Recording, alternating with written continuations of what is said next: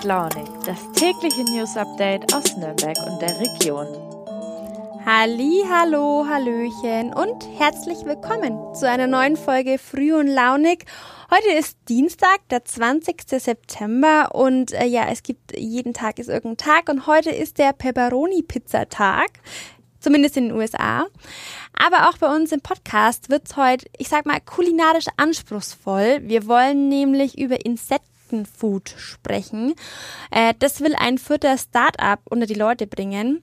Außerdem widmen wir uns dem Thema Arbeitszeiterfassung und schauen mal, wie es die großen Firmen bei uns in der Region so handhaben.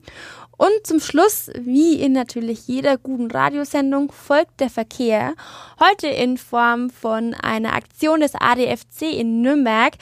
Da wurden nämlich Verbesserungen für Fahrradfahrer gefordert und zwar an Straßenkreuzungen. Ja, Grillen, Grillen, das mag nicht jedermanns und jeder Frau Sache sein. Aber Fakt ist, Insektenfood liegt im Trend. Das kommt nicht von ungefähr, denn viele Menschen versuchen mittlerweile bewusst auf Fleisch zu verzichten und, naja, sich Alternativen zu suchen. Zwei vierter Jungunternehmer sind auf jeden Fall davon überzeugt, dass Käfer und Co. einen immer größeren Teil unserer Ernährung ausmachen werden. Gemeinsam haben Garnet Demiri und Konstantin Protz das Startup Insectarian gegründet. Ja, unter dieser Marke entwickeln und verkaufen sie verzehrfertige Insekten. Die beiden Männer äh, haben sich in ihrem vorherigen Job kennengelernt äh, bei einer Sozialversicherung und sind dann gemeinsam in den Thailand-Urlaub gefahren. Ja, da haben sie das Insektenfood für sich entdeckt, fanden es total faszinierend, äh, dass das total selbstverständlich war, oder dass man Insekten isst und dass die auch so gut geschmeckt haben. Naja, zurück in Deutschland haben sie dann versucht, ja, diese Delikatessen auch hier zu bekommen und haben sich so eine Probierbox im Internet bestellt und ja, da meinten sie zu meinem vierter Kollegen Florian Burkhardt, das war irgendein Hersteller und sie waren super enttäuscht danach. Ja, und deshalb gründeten sie ihr eigenes Label äh, mit, wie sie sagen, schmeckenden Insekten und das läuft.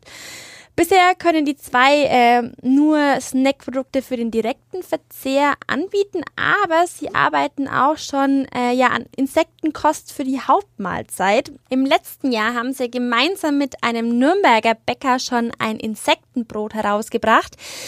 Ja, äh, der Bäcker ist leider verzogen, deswegen äh, sind sie jetzt auf sich gestellt und tüfteln jetzt an einer Insektenbrotbackmischung. Langes Wort. Ja, mal gucken, wie das so wird. Wir bleiben auf jeden Fall dran im Insektengame.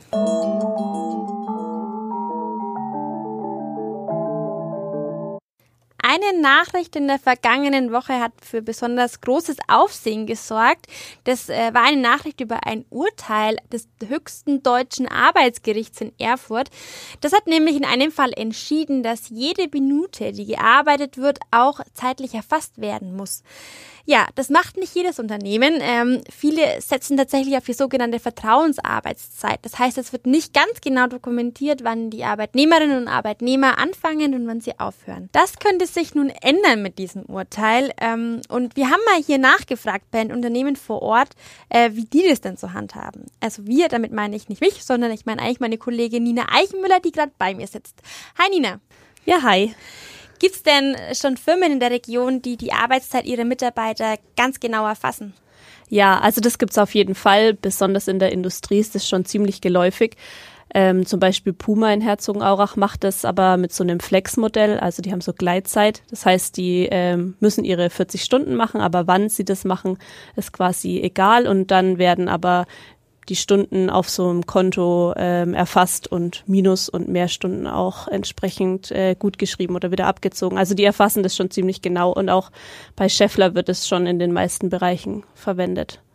Okay, wie ist es denn bei äh, ganz großen Playern hier in der Gegend, wie zum Beispiel Siemens und Deal? Also die haben wir natürlich auch angefragt, was dieses Urteil jetzt für sie bedeutet. Und ähm, die meinten, sie müssen erstmal die Begründung dazu abwarten und was dann ähm, also welches Gesetz dann daraus entstehen wird. Genau, vorher wollen sie sich dazu nicht äußern. Ich weiß nicht, ob das bedeutet, dass sie bisher keine Zeiterfassung machen oder nicht. Wie gesagt, dazu wollen sie erst dann später was sagen. Genau, wenn eben dann mal ein Gesetz da ist. Okay, jetzt sagst du schon, ähm, man muss erst mal abwarten, bis es ein Gesetz gibt. Äh, kannst du kurz erklären, was denn jetzt dieses Urteil dann genau bedeutet? Ja, also das Urteil ist jetzt nicht ganz neu. Es gab 2019 vom EuGH schon mal ein Gerichtsurteil, was besagt hat, dass alle Unternehmen in Europa verpflichtet sind, ähm, die Arbeitszeiten ihrer Arbeitnehmerinnen und Arbeitnehmer zu erfassen. Und daraufhin hat die Ampelkoalition auch gesagt, dass sie ein Gesetz eben entwerfen wollen, was dazu eben passt, um das eben für Deutschland dann ähm, auszurichten, wie man das in Deutschland umsetzen kann. Und das haben sie bisher aber nicht gemacht. Und dieses neue Urteil ähm, bringt jetzt die Ampelkoalition ein bisschen in Zugzwang, das vielleicht jetzt auch mal schneller anzugehen. Aber das wollen eben die großen Firmen jetzt erstmal noch abwarten, was die Ampel jetzt aus den beiden Urteilen quasi für Gesetz entwickeln wird. Also ist das Urteil quasi so ein Wink in die richtige Richtung, aber auf den Rest muss man jetzt erstmal noch warten. Ja, genau, bis auf es dann eben Gesetz ist. Genau. Okay, super. Vielen Dank für die Erklärung. Ja, gerne.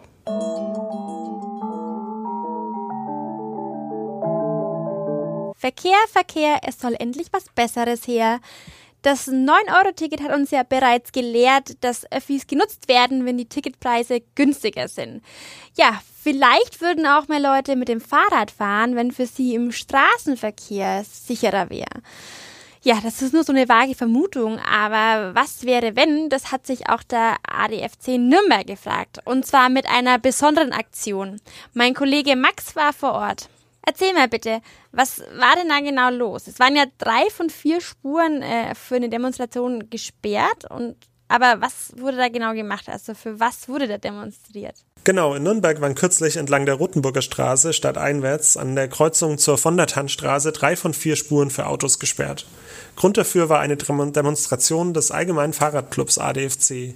Die Aktivistinnen und Aktivisten, die haben mitten auf der Straße im Berufsverkehr auch eine ziemlich große Plane ausgerollt, um für eine sogenannte geschützte Kreuzung zu demonstrieren.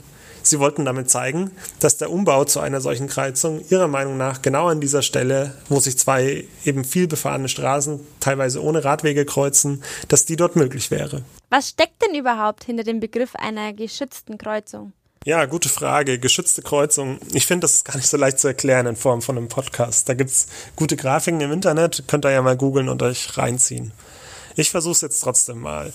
Also bei einer geschützten Kreuzung geht es darum, dass Radfahrer sicher über eine Kreuzung kommen, denn hier passieren ja immer wieder teils auch tödliche Abbiegeunfälle. Dazu ist erstmal wichtig, dass die Radwege möglichst am rechts der Fahrbahn baulich auch von den Autospuren getrennt sind. Und dann gibt's in den vier Ecken einer geschützten Kreuzung jeweils so kleine Verkehrsinseln. Autofahrer müssen links dran vorbeifahren, Radfahrer rechts. Und das sorgt eben auch hier im Bereich der Kreuzung selbst dafür, dass sich die Wege von Autofahrern und Radfahrern, dass die baulich voneinander getrennt sind. Irgendwann müssen aber natürlich trotzdem sich abbiegende PKWs und gerade ausfahrende Radfahrer kreuzen. Das passiert bei einer geschützten Kreuzung so einen kleinen Ticken von der Kreuzungsmitte weg versetzt. Und dies soll laut ADFC den Vorteil haben, dass aus der Perspektive eines abbiegenden Autofahrers gedacht jetzt, dass der Radfahrer da nicht von hinten kommen, sondern mehr von der Seite, weil der Autofahrer schon bereits zum größten Teil entlang dieser Verkehrsinsel sozusagen abgebogen ist. Und das soll das Ganze sicherer machen, weil dann Radfahrer besser gesehen werden so der ADFC. Es gibt noch ein paar mehr Aspekte, aber ich denke, soweit, das ist das Wichtigste. Und die gefühlte Sicherheit für Radfahrer soll dadurch erhöht werden, richtig? Ja, die gefühlte Sicherheit bzw. Unsicherheit, auch die ist vom ADFC angesprochen worden. Und zwar im Zusammenhang damit, wie Radwege entlang von Kreuzungen in Nürnberg derzeit oft geführt werden. Und zwar als Radstreifen auf der Fahrbahn zwischen den Spuren für geradeaus fahrende und abbiegende Autos. Da kann es dann auf einem schmalen Radweg schon mal ziemlich eng werden und einem auch ein ziemlich ungutes, unsicheres Gefühl geben, wenn bei Grün links und rechts von einem LKWs und PKWs beschleunigen. Der ADFC sagt, dass diese Führung von Radwegen, das sind sogenannte Fahrradweichen, das ist ganz nett für geübte Radfahrer, aber nicht für unsicherere Gelegenheitsradfahrer oder auch für Leute, die mit Kindern auf dem Fahrrad unterwegs sind. Der ADFC befürchtet, diese Leute könnten im schlimmsten Fall dann deswegen ganz aufs Radfahren verzichten und fordert eben auch deshalb mehr geschützte Kreuzungen in Nürnberg. Okay, also es wäre eine Möglichkeit, um mehr Sicherheit zu schaffen, aber es ist auch eine Idee, die sehr viel Platz braucht. Was sagt denn die Stadt Nürnberg? Was wäre denn davon umsetzbar von den Forderungen des ADFC? Ja, genau. Also geschützte Kreuzungen, die brauchen schon ein bisschen Platz. Der ADFC sagt, an der Stelle, wo er demonstriert hat, Rotenburger Straße, Kreuzung von der Tannstraße, dass es da möglich wäre. Diese Kreuzung, die soll tatsächlich in den nächsten Jahren auch im Zuge des Radschnellwegs nach unter anderem Zündorf umgebaut werden. Die Stadt hat sich hier aber aufgrund eben des Platzbedarfs gegen eine geschützte Kreuzung und für eine andere Variante entschieden. Generell sagt die Stadt, sagt die Verkehrsplanung, dass sie der Idee von geschützten Kreuzungen positiv gegenübersteht, aber dass eben auch an anderen Orten in Nürnberg oft die Platzverhältnisse das nicht wirklich hergeben würden. Dementsprechend gibt es gerade auch keine konkreten Pläne in Nürnberg, eine Kreuzung zur geschützten Kreuzung umzubauen.